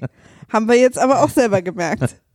Also das wundert mich einfach, weil schon allein der Weg, den das ja von unten nach oben, also weißt du, das, Ja. das muss doch für so ein also, für so ein Team von, von mit so Man- Messgeräten vorher zu sehen man kann nicht voraussagen, wann er ausbricht. Nee. Aber, aber, sie wissen, dass er jetzt ausbrechen wird, deswegen rufen sie die Bürgerversammlung ein, deswegen evakuieren sie ja auch schon. Ähm, Aber sie haben echt so eine Ruhe weg. Naja, weil die Leute das auch alle nicht so richtig ernst nehmen, aber die wissen, Ja, aber diese 18 Ursachen jetzt. die sind immer noch so ein bisschen unsicher, aber diese 18 Uhr Sache ist einfach, weil sie wissen, dass es passieren wird. Es kann aber auch noch ewig dauern, bis es passiert. Aber deswegen berufen sie das ja ein. Also sie nehmen es schon ernst, aber sie können halt einfach nicht sagen, wann es passiert. Ich bin, also, Das ist das Problem an solchen ja, äh, aber Naturphänomenen. zwei Minuten früher. Mehr Naja, will aber ich es nicht ist von dann, ihnen. Es ist, glaube ich, für Vulkanologen dann völlig Wumpe, ob es jetzt zwei Minuten oder eine Stunde früher ist. ist man kann es nicht vorhersagen. Nee, aber es ist ja vielleicht nicht Wumpe für Leute schnell raus aus der Versammlungshalle. Ja, aber die können es ja nicht vorhersagen. Also deswegen aber haben sie zwei die, Minuten. deswegen haben sie die Versammlung ja einberufen, weil sie es nicht vorhersagen können. Es geht einfach nicht. Es ist nicht Es ist okay. in dem Moment, in dem es ausbricht, bricht es aus. Es ist nicht vorhersehbar. Es ist nur vorhersehbar, oh, da rumort es aber sehr in dem Vulkan. Deswegen lass doch den Leuten noch mal so sechs bis acht Stunden Zeit, bis wir uns heute Abend gemütlich an einer Stelle treffen. Ne, die, das Ding ist ja, das- da, da fangen sie auch schon an zu evakuieren. Die Evakuierung ist ja, Deswegen sind vielleicht nur 500 bis 1000 Leute da. die Evakuierung soll ja geregelt ablaufen und so, man will ja eine Panik vermeiden, wie sie dann nachher entsteht, wo sich auch Autos Ich verstehe gar nicht, warum du diesen Film so verteidigst. ich verteidige doch den Film gar nicht, aber ich sage, ich verteidige das große Feld der Vulkanologie. ja, aber ja. ich finde auch gut, Vielleicht dass möchte ich auch mal Steinforscher werden. wir sehen ja alle Häuser einstürzen im Prinzip. Geologe. Oder sehr viele zumindest. Und alle sind sehr, also so, ne? Ist Geologe, sind das Steinforscher? Geometrie? Ist das Ja, die Kunst Geometrie. der Steine? Ja, ja, absolut. Ähm, die Kunst der Steine vor allem. Das ist, wie du, du kannst einfach gucken. Nee, die Kunst des Mm. Lebens, verstehst du? Also ich, bin- ich habe ja immer einen künstlerischen Approach an Dinge. Genau, Mathe ist ja die Kunst der Zahlen. Ganz genau, absolut. Mathematiker malen ein Bild aus Zahlen. Malen nach Zahlen heißt es ja nicht umsonst. Jedenfalls ist die halbe Stadt schon alle schreien und fliehen und die Häuser fallen in sich zusammen und alles explodiert. Aber die Vulkanologenzentrale steht noch relativ lang, sind die da noch drin. Und ich wollte einfach nur sagen, Chapeau, Glück gehabt, dass ihr, dass euer Raum noch so lange Strom hat und steht. So ein Vulkanologe weiß ja auch am besten, wo es am sichersten ist. Total. Na. Und da geh halt hin und schick die anderen woanders hin. So, die Was ich sehr spannend fand Ja. übrigens, war ähm, Rachel und Danny versuchen jetzt schnell aus der Innenstadt zu Rachels Haus zu kommen, was offensichtlich ein bisschen abgelegen ist. Rachel äh, und Danny, Rachel, was, wer, wie, was, wo? Wer versucht was? Also Rachel und Danny sind unsere beiden Haupt Hauptcharaktere. Hä? Harry. Stimmt. Nicht. Harry und Danny ist ein, ist ein, sind Namen, die ich oft verwechsel. Achso, Harry und Rachel okay. Ja. versuchen aus der Stadt zu kommen in, zu Rachels Haus, weil ihre beiden Kinder da sind. ja, Und dann fand ich die Szene sehr spannend, wo er durch den Fluss fährt. das fand ich auch geil. Ähm, das find, fand, ich das, fand ich das erste Mal so eine realistische Four-Wheel-Drive-Situation. Ähm, weil er hat halt so ein, er hat so ein, so ein, so ein Safari-Wagen, ich weiß nicht, wie die heißen. Geländewagen. so ein Geländewagen, die dieses, was man in der Stadt immer sieht, wo man immer denkt, okay, du Otto, get over it. Ja. Diese, den Auspuff äh, vorne am, äh, an einem Beifahrer, äh, so, so einen hochgelegten Auspuff haben, wo der so nach oben geht, also quasi am Dach des Autos befestigt ist. Ähm, und was man in der Stadt wirklich nicht braucht, wo man wirklich sagen kann, Digga, du musst hier irgendwie auf den Rewe-Parkplatz. Es ist keine, es ist Ey, keine Four-Wheel-Drive-Situation. Get over it. Ob er da hochkommt? Aber da habe ich es das erste Mal gesehen, warum das so ist, weil sie fahren nämlich durch einen Fluss, äh, um auf, weil die Brücke ist voll, die Autos drängen sich, Autos fahren auch so zu zweit nebeneinander, wo eins nur hinpasst und also das ist super weird. Und dann sagen sie, wir müssen darüber und fahren dann durch den Fluss, der irgendwie flach genug ist. Und dann äh, das Auto geht sehr tief ins Wasser Läuft auch voll. läuft auch voll und dann sagt sie, ja, bla bla, gefährlich der Motor. Und er sagt, ja, deswegen habe ich ja einen Schnorchel, Ja. äh, was äh, sozusagen diesen Auspuff erklärt. Und das fand ich sehr, sehr spannend zu sehen. Und fand es auch sehr realistisch, wie sie da so dann kurz hängen bleiben. Dann kommt so ein anderes Auto. Da fand ich es ein bisschen weird, weil die Frau kriegt dann mega Panik, dass ein Auto auf sie zutreibt. Aber das treibt halt mit so 5 kmh auf die zu. Also es macht so Bütsch, wenn es so gegen die donnert. Aber da kriegt sie große Angst, dass Aber ich hätte Auto auch Angst, wenn es so auf mich zukommt. Die sind halt riesig, die Dinger. Und der Fluss. Ja, also, äh, aber dieses, dieses zutreibende Auto sorgt dann dafür, dass sie aus diesem, aus diesem Leerlauf äh, geraten und so den nötigen Stups kriegen, um dann wieder Grip zu bekommen und ans andere Ufer zu gelangen. Und das war eine sehr, sehr starke Szene. Fand ich auch. Habe ich auch aufgeschrieben. Szene im Fluss ist spannend. Hab ja, ich so ich habe geschrieben, endlich mal Real Four-Wheel Drive. Das schreibt man ja 4x4. Ja, ja. Und es ist ja auch, dass du natürlich als Junge einfach so ein bisschen geiles Auto und so. Ich war mir so Fluss, fand ich halt gut. Ja, du bist als Also, Frau natürlich Fluss, klar. Ja, die Natur, als das Mädchen, Wasser. schön, ja, Mädchen, ja. für Mädchen ist Ja, Fluss wichtig, äh, weil da vielleicht auch ein Pferd vorbeikommt oder so. Und, Für Jungen äh, sind halt die Autos für Jungen wichtig. sind Autos. Ja. Ja, Auspuff, Geiler Schnorchel. Auspuff am, am, am Dach, ja, ja, geil. ähm, Ich habe hier, ich hab hier stehen Hubschrauber. Ach ja, die Leute, der Hubschraubermann Ja. will 15.000 Euro in Bar, Dollar? äh, Dollar in äh, Bar, um, um die Leute mitzunehmen und rauszufliegen und der Chef von Harry versucht ihn aufzuhalten, weil er halt weiß, dass wenn der Hubschrauber diesen, diesen Aschestaub ansaugt, dass er dann abstürzen wird und Genau. genau, das passiert dann auch. Und der Hubschrauberpilot weiß es aber nicht. Deswegen Nee. sage ich auch hier nochmal Props an den Hubschrauberpiloten. Naja, dass der jetzt kein äh, Vulkanausbruchsexperte Ja, ist. aber dass du, äh, aber dein Gerät musst du erkennen, dass das, wenn das so ich glaube, das ist ansaugt- Hybris. Ich glaube, der weiß es eigentlich, aber wie alle so Leute ja oft dann irgendwie denken, ist, ich kenne meine Maschine besser. Bei ihm sind ja dann auch nur so die Leute, die wir vorgesehen haben, die quasi das Kapital darstellen, also der Stadtrat und so. Das Genau. sind die, die sich die im Hubschrauber befinden und dem die Kohle geben. Genau, und dann stürzt er ab und explodiert. Genau. Und zwar genau vor den Augen von äh, Harry und Rachel, die da gerade mit dem Auto langfahren. Ähm, der Hubschrauber stürzt vor ihnen ab und durch, den, äh, durch die Wucht des Aufpralls titscht er noch einmal über Harry und Rachels Auto drüber und hinter ihnen explodiert er dann irgendwie äh, in irgendeinem Gebäude. Und äh, sie sind nämlich gerade am Weg zur äh, äh, ja, zum Haus von Rachel, wo sie dann feststellen, dass die Kinder mit dem Auto schon zur Schwiegermutter gefahren sind. Also die Kinder haben sich gedacht, der Junge hat gesagt, komm, ich kann Auto fahren, ich krieg das irgendwie hin, wir müssen eine Schwiegermutter retten. Und ähm, Harry und Rachel sehen dann einen Zettel, dass die Kinder bei der Schwiegermutter sind und müssen dann mit dem Auto auch zur Schwiegermutter fahren. Und äh, äh, fahren dann durch den Aschenebel, äh, in Quasi den sehen Berg ist. hoch, also Genau. auf den Berg zu. Genau. Und ähm, dann kommen sie irgendwann da an bei der Schwiegermutter. Ähm, also Harry und Rachel, wo die Kinder schon sind, weil die Kinder da irgendwie mit der Oma noch ums Haus rennen, weil sie den Hund noch suchen. Und dann kommen irgendwann Harry und Rachel an, finden dann auch die Schwiegermutter und die Kinder nur den Hund nicht, aber sagen, komm, wir müssen los. Ähm, und äh, packt noch irgendwie die paar Sachen im Haus ein, die euch wichtig sind und stehen dann im Haus. Und äh, während sie im Haus stehen, beginnt dann der Lavafluss äh, des Vulkans die Stadt zu erreichen, beziehungsweise dieses Haus, weil das ja sehr weit oben liegt, äh, erreicht das Haus als erstes und frisst einfach mal kurz so eine die Rückwand auf, Ja, während sie da gerade irgendwie plötzlich sind die stehen. im Wohnzimmer und die Rückwand fällt so auf sie zu und die Lava kommt ins Wohnzimmer rein. und, genau. Und dann rennen Und da sie ist dann natürlich Alarm. Das Alarm. Sie rennen schnell raus, sehen, dass die Autos auch alle im Lavafluss schon sind, also nicht mehr äh, zu erreichen und nicht mehr zu benutzen. Rechts Und- und links vom Haus im Prinzip. Sie kommen nicht mehr weg, außer der einzige Fluchtweg ist der See. Der See. Und sie, da ist ein motorisiertes Boot, ein kleines, so eine, so eine, wie heißt es, Nussschale. Ja. Und, ähm, und dann springen sie da rein und fahren mit dem Motor über den See. Und während sie so fahren und tuckern, äh, fällt auf, dass. Wasser So ins. Boot eintritt. Genau, so ein bisschen eine Seefahrt, die ist lustig. Und äh, Wasser tritt ins Boot ein. Und zwar Wasser mit Rauch und Blubber. Wasser mit Rauch und Blubber, was wir normal, was für uns normalerweise das Zeichen ist für einen geilen Cocktail, äh, ist in diesem Fall äh, kein so geiler Cocktail, denn Pierce sagt dann, ah ja, stimmt, habe ich ganz vergessen. Ach ja. Der See ist ja umgekippt und Stimmt. ist jetzt Säure. Ja, der See ist jetzt Batteriesäure. Ja. Eine Sache, die ich vergessen habe, euch zu sagen. Aber sie erfährt einfach geradeaus. Wir vermuten, dass sie die andere Seite des Sees erreichen wollen einfach. Ähm, und Und aber es frisst sich mehr und mehr durchs Metall. durchs Metall. Irgendwann hört der hört der nicht der Motor auf, aber die die Vorwärtsbewegung. Und äh, dann holt er die, die Schraube hoch und die Schraube wurde auch schon weggefressen von der Genau. Säure.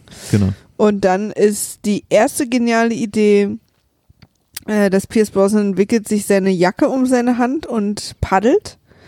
Der Oma, die natürlich jetzt äh, von Schuld zerfressen ist, weil es alles ihre Schuld ist, ist meine persönliche meistgehasste Person äh, in diesem Film, weil Sie hat ja auch vorher zum Beispiel gesagt, als, als, schon, als schon der Ausbruch ist und sie sie retten wollen, Ja. sagt die Oma ja noch, dieser Berg wird uns niemals etwas tun. ja, die Oma ist völlig Wow. bescheuert. Ich weiß gar nicht, ob wir das schon ausführlich gesagt haben, aber äh, die Oma kriegt mehrere Anrufe, Anrufe, dass sie bitte da vom Berg aus ihrem Haus in die Stadt kommen soll.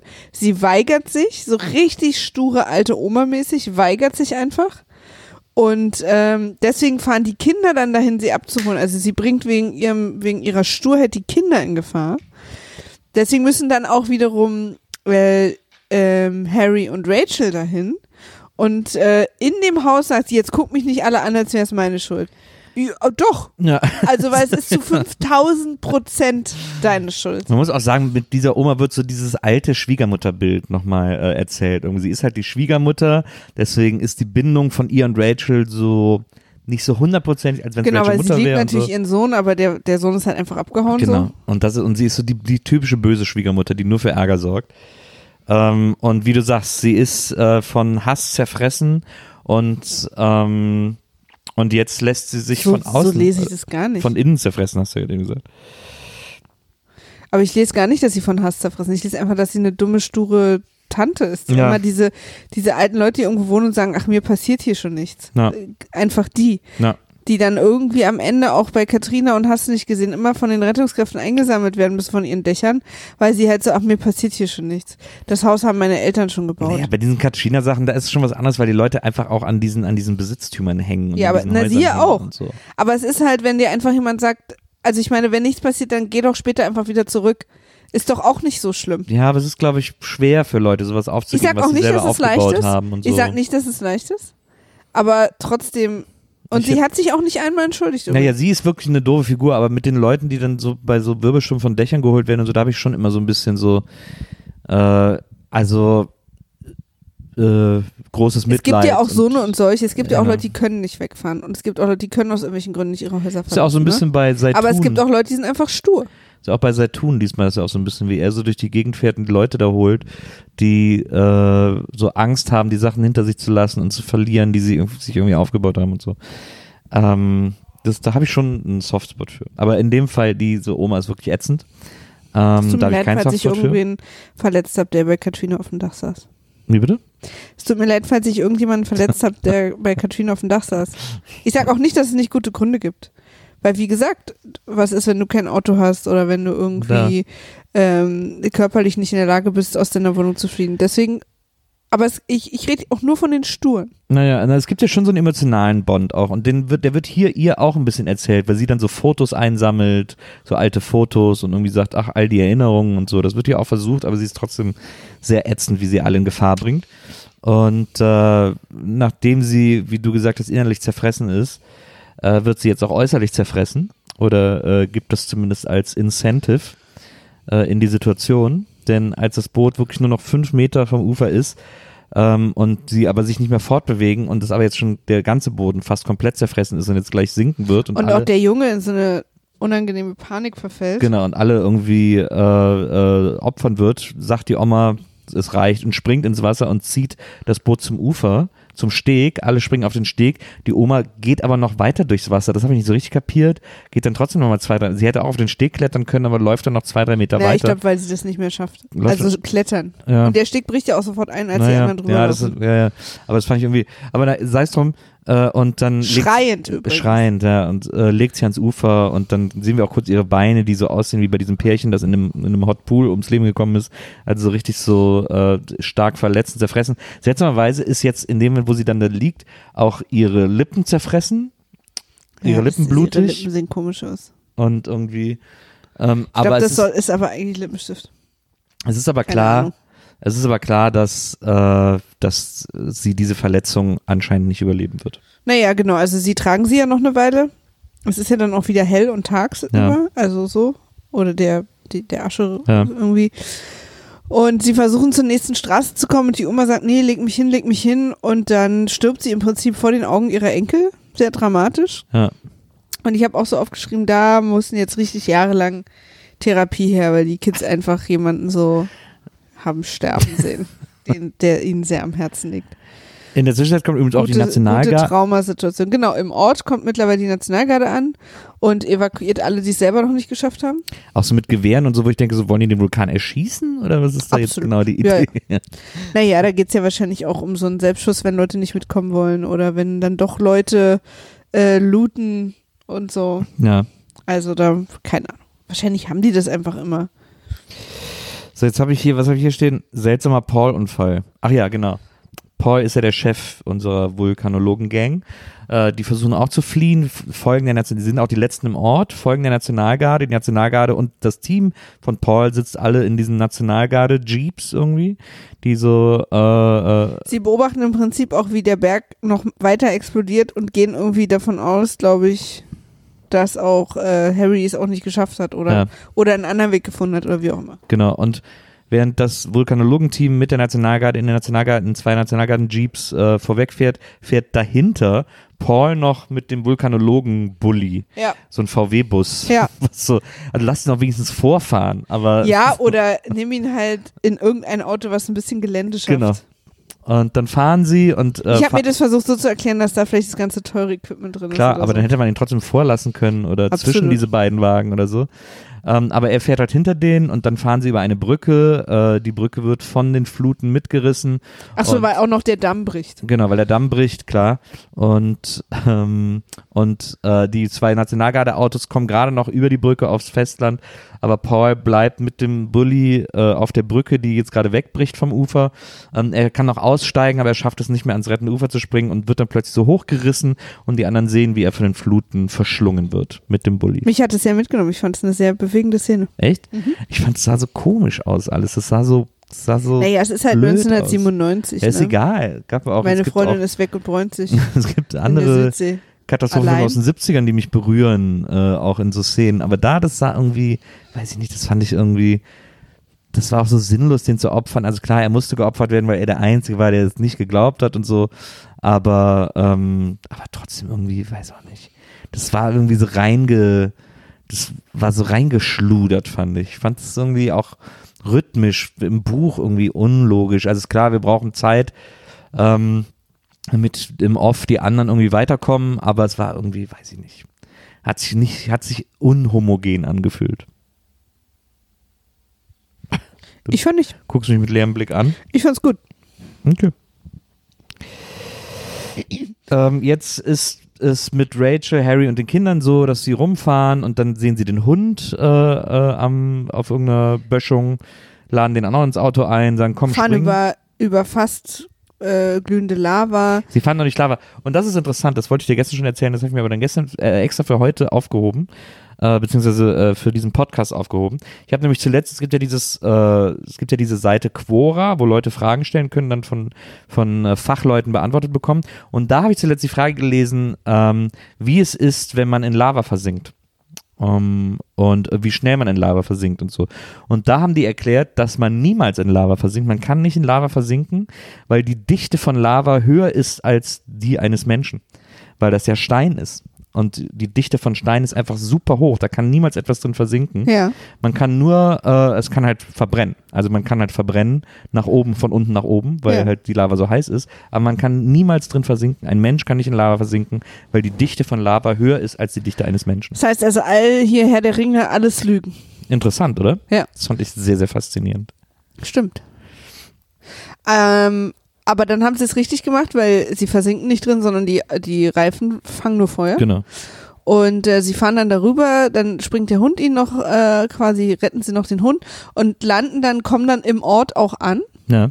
Und dann passiert aber eine große Explosion und die pythoklastische Wolke, äh, Das sagt er noch. Das ist eine pythoklastische Wolke. genau, die äh, entweicht und da habe ich mich belesen, dass die mit, äh, das ist eine, ein, ein Gas, ein Gasgemisch sozusagen, äh, was fast solide ist und äh, bewegt sich, sieht einfach aus wie eine riesengroße So eine Explosionswolke. brennende Wolke. Genau, und bewegt sich mit 700 km/h ähm, bis zu 700 km/h vom Berg ins Tal. Ja, gut, dass sie ein schnelles Auto haben. Und ja, weil das fährt ja ungefähr 700 km/h und nimmt alles mit. Also das sah richtig atombombenmäßig aus. Es ist durch die Stadt gefegt und hat jedes Haus ist einfach explodiert, was Mhm. noch stand. Hm. Und ähm, sie versuchen davor wegzufahren. Das ist natürlich äh, nicht machbar. Und dann hat äh, Harry aber die Idee äh, und fährt auf den Mineneingang zu, wo sie ganz am Anfang des Films den frechen Jungen rausgeholt haben. Ja. Eine stillgelegte Mine und fährt durch die Tür in die Mine rein und rettet sie damit. Wobei ich auch dachte, verschließt das Auto die Mine wirklich so, dass diese Wolke da plötzlich gar nicht mehr reinkommt. Aber ist ja, sei es drum, Ja, finde ich einen okayen Safe. ja. Und äh, dann sind sie quasi im Auto eingeklemmt in der Mine und klettern alle vorne aus der Windschutzscheibe raus in das Geheimversteck von dem kleinen Jungen, der äh, Getränke, Kekse und äh, Licht Und Mixtapes. und Pornos Ja. an diesem Ort hat. Und äh, können da alle kurz mal durchschnaufen, was sehr, sehr gut ist. Pythoklastische Wolke finde ich ein extrem cooles Wort. Ich habe äh, nicht richtig verstanden, deswegen habe ich pyroplastische Wolke aufgeschrieben. Ja. Schien mir irgendwie logisch wegen Pyro Ja. und auch so plastisch, weil die so fest ist, aber pythoklastisch ist dann natürlich der Fachbegriff. Ich hoffe auch, dass ich das übrigens richtig gesagt habe gerade. Und dann sitzen sie da unten so und denken, okay, wir sind erstmal in Sicherheit. Ich als Drehbuchautor hätte es ja jetzt so gemacht, dass quasi die Mine am und am Fuße des Berges irgendwie wieder raus, also dass sie jetzt da durch die Mine einen Weg finden müssen, um Ja. wieder rauszukommen. Weil hinter ihnen alles verschüttet ist. Genau. Aber äh, die Drehbuchautoren oder der Drehbuchautor oder die Drehbuchautorin von Dante's Peak hat einen anderen Weg gewählt, nämlich äh, Pyroklastisch. wie? Pyroklastisch. Du hast Pyroklastisch. also doch recht. naja, Der pyroklastische Strom nennt man das. naja, verstehe. Ähm, äh, der, der Weg im Drehbuch ist nämlich jetzt folgender, dass äh, Pierce äh, zurück zum Auto geht, denn auch hier wird wieder ein Kreis geschlossen, der in diesem Film äh, hochgradig angemeldet wurde. Er hat im Auto diesen NASA-Peilsender, den sie am Anfang von diesem Roboter abgemacht haben. Elf heißt der. 11 heißt der, Electric Low Field Operator oder so. Und, ähm, und er, er will diesen Sender aktivieren, weil der extrem leistungsfähig ist, weil er eben von der NASA ist, damit die anderen ihn da auch finden, wenn sie dann jetzt anfangen zu evakuieren, wenn die pyroklastische Wolke wieder weg ist. Ja. Und ähm, Wobei ich dachte, ihr seid jetzt ja 10 Meter oder 20 Meter von dem Ding entfernt. Lasst es doch da liegen. Wenn sie das Ding finden, haben sie euch auch gefunden. wie wenn sie das Ding, also du meinst, dass sie automatisch in der Mine suchen oder? Ja, ja, also wenn sie nach dem Ding, oder muss er das anmachen? Ja, er muss es anmachen. Ah, okay. Okay, sorry, das habe ich nicht verstanden. Ja, nee, ich habe mich, mich die ganze Zeit gefragt, warum will, muss er das denn zu ihnen holen? Nein, er muss es anmachen. es es, geht, anmachen. es geht nur ums Anmachen. Und dann geht er hin und jetzt passieren so ein paar super seltsame Minenunfälle. Da kommt andauernd Geröll runter und Balken und so, was ja okay ist, aber auch so, dass man so denkt, okay, dieses lose Geröll, das da gerade runterkommt, das muss da oben quasi gelegen haben, in einem Schacht oder sonst wo. Und das sieht man ja dann und er geht trotzdem so dumm die Dumme, es geht sind immer vor so allen Dingen weiter. auch riesengroße Steine. Ja. Der wäre auch schon 15 Mal gestorben. Ja. Und er geht dann ins Auto und dann wird quasi das Autodach auch so runtergedrückt von Ja. der Last der Steine, die da drauf fallen durch diese, durch diese Erschütterung. Und Das habe ich schon noch verstanden, weil sie ja auch die Balken weggefahren haben, als Ja. sie reingefahren sind. Er, hat, er bricht sich übrigens auch kurz noch den Arm und Ih, man so sieht so ganz den Knochen eklig, so rausstehen. Knochenstück So, Ja. Das war eklig. Äh, an der Elle, äh, hat sich irgendwie die Elle Oh, gebrochen. ganz eklig. und, äh, und dann, Und äh, übrigens bis zum Ende, wo er auch alle umarmt, hat ihm keiner Schmerzmittel äh, gegeben. stimmt, aber verbunden haben sie schon so ein bisschen. Ja, Mit so aber Gaffertape. äh, Leute, ganz ehrlich, wenn der Knochen rausguckt, tut's euch richtig weh. Und äh, ich glaube, ich glaube, da ist es wieder so weit, dass es nicht mehr weh tut. Ich glaube, da ist dann so, weil wenn so ein glatter Bruch da rausguckt, dann merkst du es, glaube ich, gar nicht mehr. Absolut, nö, nö. Wenn Ja. deine Haut so aufgerissen ist, es tut überhaupt nicht weh. dann ist er im Auto und die Steine aufs Dach. Er wird ins, im Auto eingeklemmt und im letzten Moment schafft er es, das Gerät anzuschalten und freut sich und liegt dann da unter dem Geröll begraben in dem Auto und dann sehen wir, wie er gerettet wird. Genau, weil irgendwo anders äh, in der äh, Station, die aufgebaut wurde von der Armee, äh, sind unsere Vulkanologen wieder und sehen, was bedeutet das Piepen an diesem Gerät? Genau. Und äh, sehen, dass es, dass es blinkt und äh, wissen, wo sie hin müssen. genau. Und dann kommt eine circa 5000-köpfige Rettungsmannschaft Ne? zu der Mine mit allem Gerät und allen Fahrzeugen, die man sich denken kann ja, und äh, holen die da raus. genau. Und dann äh, haben sie sich alle wieder in den Arm und dann geht, fängt auch sofort der Abspann an. Ja, ich finde auch so lustig, dass, dass mit so einer fröhlichen Happy-Musik dann quasi der, so ein Hubschrauber wegfliegt. Aber wir sehen halt, dass es halt diesen Ort nicht mehr gibt. Ja. Da wurden 7400 Menschen ihres Zuhauses beraubt. Es haben auch sicherlich nicht alle überlebt. Und, ähm, aber hey, die vier können Hochseefischen fahren. Ja, das, das verspricht der, der Familie noch, um durchzuhalten. Wenn wir das hier schaffen, dann gehen wir alle, gehen wir alle Hochsee angeln und am Schluss sagen sie, Denn sie komm. sind jetzt eine neue Familie. Und dann steigen sie in den Hubschrauber und sagen, komm, wir fliegen jetzt nach Florida und machen das. Also wir lassen das auch alles hinter uns, auch die Bürgermeisterin übrigens, Ja, Props nochmal, weil was soll sie jetzt noch Bürgermeistern? Den Ort gibt's ja nicht mehr. Dass sie, dass sie irgendwie da, wo, wo auch die Presse und die Armee und so ist, vielleicht einfach ist und Ja. hilft ihr, den Ort mit aufzubauen oder zu gucken, ob noch irgendwo Leute Ja, verschüttet das, sind. da muss man so abwägen. Ne? Einerseits Total. den Leuten helfen, andererseits Florida. soll sehr schön sein um. Einerseits da auch einfach als Ansprechpartnerin weiterhin fungieren, andererseits Pierce Brosnan vögeln. Ja, da, da werden einfach Entscheidungen getroffen. da ihr, und da kann ich alle ihre Entscheidungen nachvollziehen. Und da geht mir auch so ein Happy End Feeling im Bauch auf. Aber das, das habe ich mich noch gefragt am Ende. Wenn es einen Ort gar nicht mehr gibt, kann man dann noch Bürgermeister davon sein? Naja, wahrscheinlich gibt es ja auch schon noch so Aufräumarbeiten und so. Na. Und da bist du ja schon noch der Chef. Oder könntest du ja sagen, naja, komm Leute, ist, wir wir reden hier wirklich nur noch barely über einen Ort. ja, Äh, das könnt ihr auch ohne mich. das stimmt. Also interessante philosophische Frage zum Schluss. Ähm, kann man noch Bürgermeister sein von einem Ort, den es nicht mehr gibt? Vielleicht nehmt ihr diese kleine Frage auch mit. Das wäre auch das, was wir euch hier gerne mitgeben Ja, würden. besprecht an es auch Stelle. gerne mit euren Partnern Ja, und Freunden. egal verheiratet oder nicht. Ich glaube auch, dass sich der Charakter eines Menschen an dieser Frage klären lässt. Das glaube ich auch. Also da könnt ihr dann auch testen, ob ihr die richtige Person an eurer Seite habt. Äh, Ja. Je nachdem, wie sie diese Frage beantwortet. Ob sie sagt, ich würde lieber an See fischen gehen oder ich würde lieber aufräumen. Okay. Auf dieser fröhlichen Note entlassen wir euch in den heutigen Tag. Ja, das tun wir. Vielen Dank, dass ihr wieder zugehört habt. Zahlreich erschienen seid. Zahlreich erschienen seid. Nächste Woche gibt es ja hier eine große Premiere Ja, stimmt. äh, in diesem Podcast, auf die ihr euch alle schon wahrscheinlich massiv freut, vor allem Maria. Und äh, wenn ihr jetzt Fragen an uns habt zu Dantes Peak, wenn unter euch vielleicht Geologen sind oder Vulkanologen oder vielleicht auch Erdbeben, wie nennt man Erdbebenforscher? Was ist das? Seismologen. Seismologen? Ja, ist das die, Er- ist das die, na, nee. Seism Seismologen ist, äh, Seismologie ist Erdaktivität. Aber, aber Erdbebenforscher, da gibt's auch, es gibt doch bestimmt so Erdbeben entstehen ja vor allem aus Erdaktivität. Ja, es gibt doch bestimmt so einen Begriff, so einen lateinischen Begriff für Erdbeben. Ähm, Terra. Terra Terror. Terraforming. Terra Terror. Terraterroristen Terra sind dann die. Terra Terror Forscher. ähm, also wenn solche Leute unter euch sind, die jetzt sagen, es hat mich äh, beim Hören dieses Podcasts mehrmals massiv geärgert, was da für Halbwissen und Unwahrheiten verbreitet wurden. Ich möchte das jetzt äh, gerade stellen und klarstellen. Dann äh, könnt ihr uns gerne eine E-Mail schreiben an folgende E-Mail-Adresse. wimaf.poolartists.de Und wir freuen uns, das dann aufzugreifen und äh, falls wir da irgendwas falsch gesagt haben, das dann noch richtig zu stellen. Denn wir sind ja in erster Linie ein Wissenschaftspodcast, das wissen die wenigsten. Aber äh, wir, wir, wir schieben euch Wissen immer so unter, ohne dass ihr das merkt. Ihr werdet schlauer durch diesen Podcast. Es ist wie, als wenn man eine Sprache im Schlaf lernen würde, was man immer hofft. Also funktioniert das hier bei WIMAF indem wir euch Wissen äh, beibringen, ohne dass ihr es merkt. Wenn ihr jetzt sagt, ich habe es doch gemerkt und möchte das öffentlich machen, dann könnt ihr uns auch öffentlich schreiben unter unserem Twitter-Handle @wimaf weil Wimaf schon weg war. und dann können wir das alles öffentlich ausfechten oder auch einfach links liegen lassen, denn äh, diese Art Wissen zu vermitteln ist genau unser Style. Absolut. Ähm, es war uns nicht einerlei und wir haben uns sehr gefreut, dass ihr alle wieder dabei gewesen seid.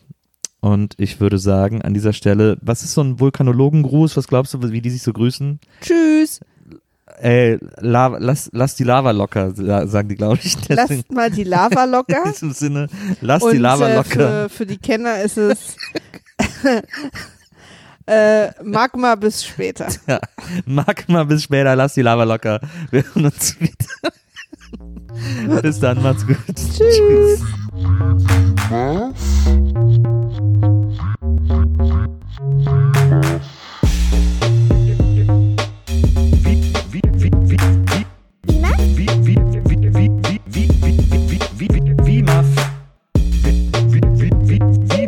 Wiedersehen, Wiedersehen, Wiedersehen macht Freude. Wiedersehen, Wiedersehen, Wiedersehen macht Freude. Wimaf? Wiedersehen,